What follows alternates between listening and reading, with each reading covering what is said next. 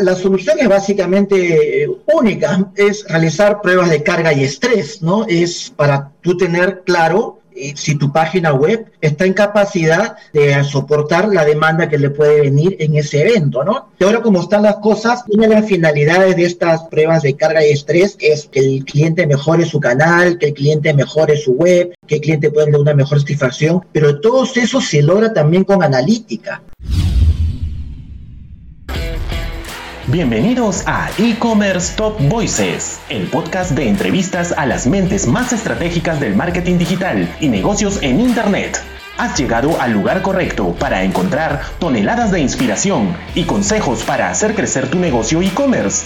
Abre tu mente, cuestiónalo todo y súbete a la ola digital. Con ustedes, su anfitrión, Helmut Cáceda tenemos hoy día con nosotros a Tulio Botetano, el ex country manager en Atentos Perú, para hablarnos sobre el desempeño web de los e-commerce participantes en un cyber. Bienvenido, Tulio. Gracias por esta oportunidad de poder hablar nuevamente con tu público y con, el, con la industria de e-commerce en general.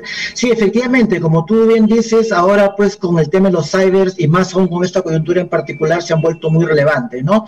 Eh, encontramos, pero sin embargo hay una parte desafortunada todavía en la cual estamos viendo que hay eh, muchas páginas web o algunas páginas web ¿no? que durante los cyber, que es un momento crucial, desafortunadamente sufren caídas. ¿no? Eh, hay un porcentaje que tenemos más o menos estimado como de un 30% de páginas que, que eventualmente ante una alta demanda no han estado suficientemente preparadas, caen, vuelven a levantar, vuelven a caer. ¿no? Eventualmente. y, eso, y eso definitivamente impacta en, en, el interés de la audiencia, ¿no? Porque si yo entro a ver algo, o sea, en un cyber hay tantas ofertas que si uno saca de piña, pues X y me voy a otro lado. Es así de simple. Efectivamente, la afecta en dos cosas principalmente, ¿no? En primer lugar, como tú bien dices, eh, se cae, perdí ventas y esa venta se me fue, ¿no? El cliente no espera. Y lo segundo es que también la imagen, que es, eso ya es un impacto de más largo plazo porque algunos clientes, usuarios que dijeron, oye, quise comprar aquí, tuve una mala experiencia, la página se cayó, ya no regreso.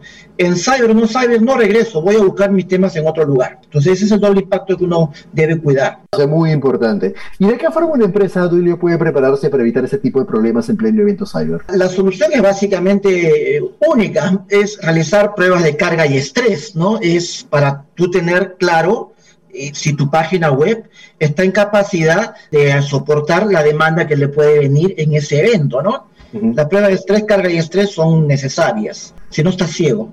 ¿Y cómo estresa una página? Cuéntanos, Julio, para que los amigos de repente es medio raro relaciona esto. Claro, dice, oye, estrés, yo, yo, sé que la gente se estresa, hasta mi perrito se estresa, pero una página web que se estrese, bueno, tú lo acabas de decir, en realidad eso sucede, ¿no? Porque una prueba de estrés, de carga de estrés, ¿qué cosa es? Es una prueba de calidad en la cual lo que estás haciendo es medir todo tu canal, principalmente la web. Es decir, si la web puede o no soportar una determinada carga de usuarios minuto a minuto, ¿no? Que uno, eso la empresa lo define. Yo necesito con tu área de marketing, tu área de logística, ¿no? Diferentes áreas que entran ahí y dicen, oye, según esta previsión, pensamos que en este cyber vamos a atender eventualmente a un pico de 2.000 usuarios, por decirte, concurrentes. Entonces, mi web tiene que estar preparada para eso. Y la prueba de carga de estrés justamente, primero generan cargas a lo largo de, del canal y luego van generando más cargas hasta estresarla para ver el pico más alto en el cual esta plataforma o esta web puede soportar de manera óptima. Tomando en consideración dos variables que son muy importantes o indispensables. Una es la disponibilidad, es decir, que esté disponible la, página web o que esté disponible el canal en, general, porque recordemos que la página web del e-commerce es lo que vemos, pero detrás de ello hay muchos elementos que deben funcionar correctamente, porque si no tú, no lo ves. La disponibilidad es importante, necesario. Y lo segundo es también el tiempo de respuesta. Es decir, el usuario no espera. Si la página web carga, pero carga después de 30 segundos, 40 segundos, tal vez la persona ya no está, ya se fue. Entonces, la prueba de carga de estrés te dan ese tipo de información importante. Mira, y mira qué interesante, solo este, complementando, estaba googleando, y estrés se define como la reacción de un cuerpo a un desafío. Interesante, ¿no? O el sentimiento de tensión emocional que puede tener, y es cierto, o sea, eh, como tú dices, el desafío de aguantar más visitas que las que normalmente recibes y la prueba física, entre comillas, de, que esta, esta web pueda soportar 2.000, 3.000, 5.000 visitas al mismo tiempo. Porque recibir una, dos gatos, tu programador, tú y, tu novia, pues no pasa nada, ¿no? Pero cuando vienen 100, 200 mil, pues ahí estamos hablando de cosas serias, ¿no? Todos pidiendo el mismo producto eventualmente, justo todos en el mismo lugar, haciendo el mismo... No, y es muy gracioso porque ese es el emprendedor o el empresario, este, a cada rato consulta su web mañana, tarde y noche y cuando ve su récord de visitas es el mismo, no, eso, eso como que no, es un poco engañoso. Y es por eso que no necesita ese tipo de herramientas, ¿no? Ya cuando empiezan a crecer las ventas y las visitas, uno se va dando cuenta, va aprendiendo lo importante que es tener tu canal 100% disponible, como tú dices, para los consumidores, ¿no? Eso es bastante interesante. Ahora, ¿cuánto debe invertir una empresa para hacer ese tipo de estudios? Pues suena muy simpático, pero al mismo tiempo, pues se entiende que es muy técnico, ¿no? No todo el mundo lo hace. ¿Cuánto es el costo promedio que tiene ese tipo de estudios? Mira, en realidad es muy variado. Eh, depende. Ahora, pues, tú sabes que hay mucha tecnología a la mano, muchas soluciones a la mano. Eh, hay inclusive algunos software que tú trabajas de la internet y puede ser gratuito. Claro, el problema con ese tipo de cosas es que lo instalas en un servidor y te da unas ciertas métricas, tú dices, ya, estoy perfecto, pero cuando vas a la prueba real te encuentras que fue eh, es insuficiente e incluso tomaste decisiones equivocadas. Entonces acá lo ideal es tomar una solución que sea completa realmente, que te dé una visión integral de todo tu canal, ¿no? Y eso más que una herramienta es una solución. Nosotros en Atentus tenemos mucha experiencia en ello y de hecho vendemos y, proporcionamos y apoyamos y trabajamos básicamente soluciones que tienen que ver mucho con las consultorías. Depende del, del tamaño de la compañía, puede ser eh, algo muy económico para una pyme, un ambiente muy acotado, ¿no? O de repente puede ser un retail muy grande que dice, oye, necesito estresar mi, mi página web con 5.000 usuarios simultáneos. Estos 5.000 usuarios no es que sean personas, son robots.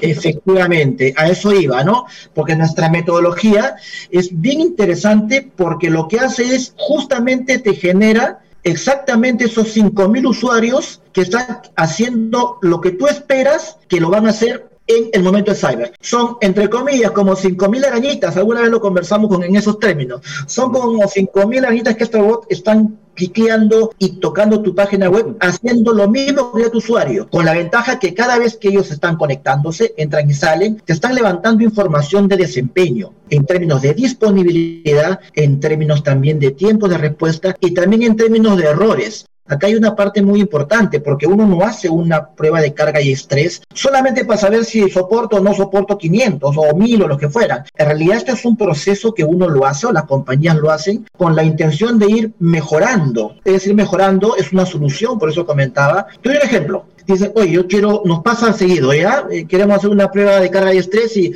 mira, mi plataforma es la mejor, ¿ah? Esta, esta soporta mil sin ningún problema, ¿sí? Claro, mil, ya eso es normal. Y cuando comenzamos a hacer las pruebas nos encontramos que de 100 comienza a caerse. Entonces hay que ir preparando al cliente, ok, 100, hacemos unos ajustes, hacemos la siguiente carga, ya está sin 500, y así vamos subiendo hasta llegar al óptimo que él necesita y en el camino haciendo mejoras y recomendando mejoras para que él las haga en su canal digital y en su web. Está bueno. Ahora, complementando un poco también lo que dices, este, muchos conocemos esta aplicación gratuita que, como tú dices, la descargas y la instalas, ¿no? que es parte de la familia de Google, pero acá lo interesante es que ellos miden lo que pasa después que das clic, no el post-click. Acá lo interesante es que se puede medir todo lo que pasa antes das clic, porque empiezas como que a predecir, ¿no? Sí, efectivamente. Ahora como están las cosas, una de las finalidades de estas pruebas de carga y estrés es que el cliente mejore su canal, que el cliente mejore su web, que el cliente pueda tener una mejor satisfacción, pero todo eso se logra también con analítica, ¿no? Cuando nosotros implementamos estas, esta prueba de estrés o cualquier empresa que lo haga de manera seria, va a tener que levantar mucha información de desempeño del canal, mucha información de usabilidad de la web para poder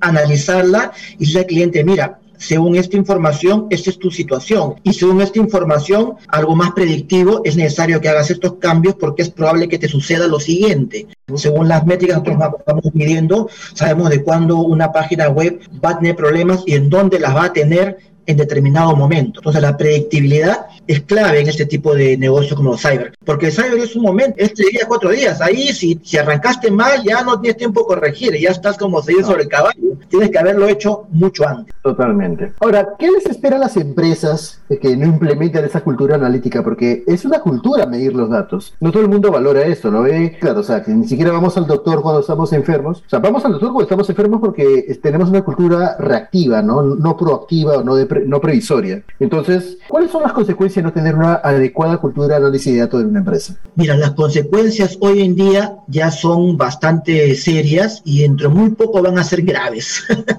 ¿Por qué? Porque ya las decisiones ya no se pueden tomar como lo hacíamos, bueno, yo soy un poquito mayor y antes un poco la experiencia, la intuición, ¿no? Algunos cuadros en Excel y con eso tú decías, hoy no. Hoy eh, vivimos en un ecosistema digital en el cual hay muchos datos y es importante hacer analítica con esos datos de un ecosistema completo, es decir, entender tu negocio desde diferentes perspectivas, desde la perspectiva técnica, desde la perspectiva del usuario, desde la perspectiva del proveedor, desde la perspectiva de los consumidores, en fin, diferentes ángulos y todo ello trabajarlo para poder tomar decisiones eh, correctas dentro de tu e-commerce. Ahora, tú lo has comentado muy bien, es ya una cultura, o sea, ya no es, ya no debería ser, aunque todavía sigue siendo, no, es el departamento de analítica, es, es el señor de por allá. No, es una cultura empresarial que empieza desde, desde arriba, desde muy arriba, y baja y también va desde abajo hacia arriba, ¿no? O sea, se vive esa cultura de hacer análisis de datos,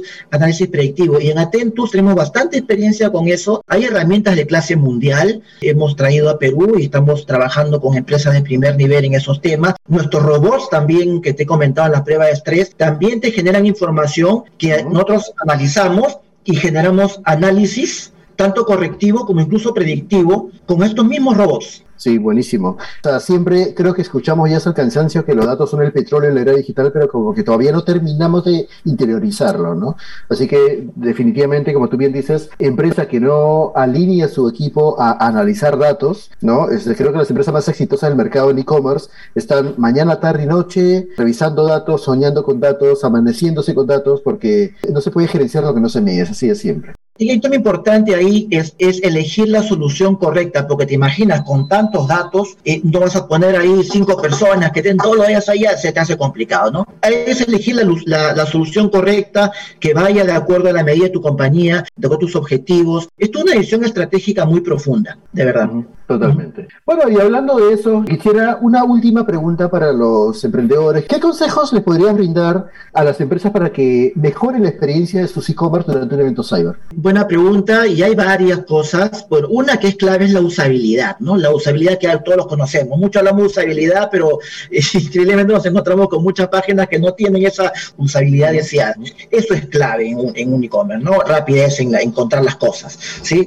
Después, tener bien definida la demanda es importante. ¿Cuál va a ser tu demanda, no? Y esto es una coordinación entre varias áreas, el área de marketing, el área logística, en fin, ¿cuál va a ser tu demanda para poder saber cómo dimensionar tu canal. Eso es clave, porque se me ha ocurrido, vamos a una gran campaña, vamos a vender miles, pero ¿has preparado tu canal para esos miles? No tiene ningún sentido si no lo preparas. ¿Has preparado tu web para eso? Y ahí viene la, la siguiente recomendación, es que es hacer dispensablemente pruebas de carga y estrés, porque si no estás ciego, si vas a soportar o no lo que va a venir en ese día. Esa, eso es clave. Y bueno, verificar siempre la tecnología interna y también la tecnología de tus proveedores. A veces es penoso uno prepararse bastante bien, pero depende de terceros tecnológicos, llámese una entidad del Estado, porque hay, alguna, hay que hacer alguna consulta X de un dato, o de repente un medio de pago, o de repente una pasarela X, y esta no responde. Y eso es común. Y lo curioso es de que el usuario no le echa la culpa al tercero. Dice, la página del e-commerce es la que no funciona. Totalmente, totalmente. Termina pagando platos de un tercero por no haber hecho esa verificación eh, bien, bien necesaria. Sí, y bueno, simplemente a manera de conclusión, y siempre lo repetimos, el marketing ha evolucionado. No, no es tanto que se separe marketing tradicional de digital, simplemente es marketing porque los consumidores están en el canal digital, pero acá lo interesante es no separar el área de marketing del área de TI. Como tú bien dices, si no sabemos cuál es la demanda que ha proyectado marketing, o sea, cuánta plata le ha invertido, cuánto tráfico espero, pues está ahí, no se, no se sabe preparar adecuadamente. De repente, ok, tengo pocas visitas, pues una solución gratuita es suficiente. Pero si he tenido una inversión importante de marketing, eh, espero un tráfico interesante, pues obviamente no lo puedo dejar al azar, sino yo tengo que confiar en herramientas mucho más profesionales como la de Atentus.com, por ejemplo. Sí, las áreas de marketing son importantes ahora en ese sentido. Por eso que ahora se habla bastante de los market tech, market tech ¿no? ¿Ah, sí? Ah, mira, está bueno. el marquetero, nosotros conversamos con diferentes empresas, ah, que no es el típico marquetero antiguo que no, yo sé de marketing, a mí no me de tecnología porque es para los nerds. No, señor, usted es marketing y tiene que entender también de tecnología, entender por lo menos, ¿no? Porque efectivamente van a tener que hablar con la gente de TI por casos como es, por ejemplo, ¿no? Con un JIC, ¿no? JIC es un nerd más cool, JIC. Buenísimo. Oye, Julio, muchísimas gracias, siempre un gusto tenerte con nosotros. Sí, gracias.